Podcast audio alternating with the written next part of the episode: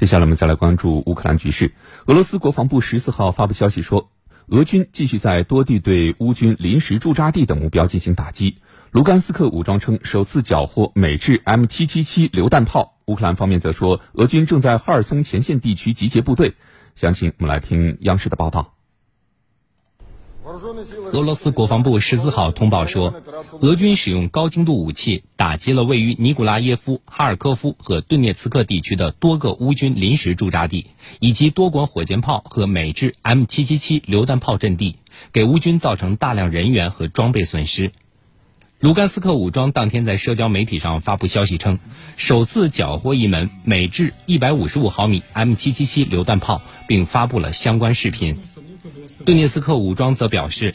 已与俄军共同控制了顿涅茨克地区的索列达尔附近的两个定居点。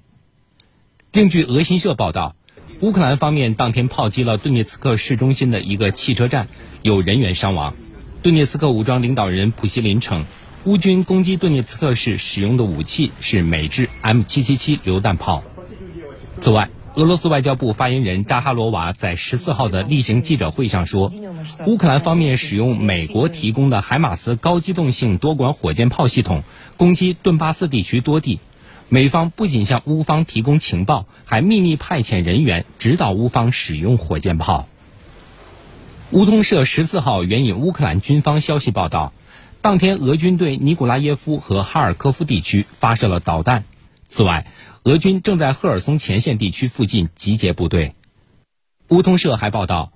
当天俄军从位于黑海的潜艇向乌克兰中部城市文尼察市中心发射了口径巡航导弹，造成人员伤亡。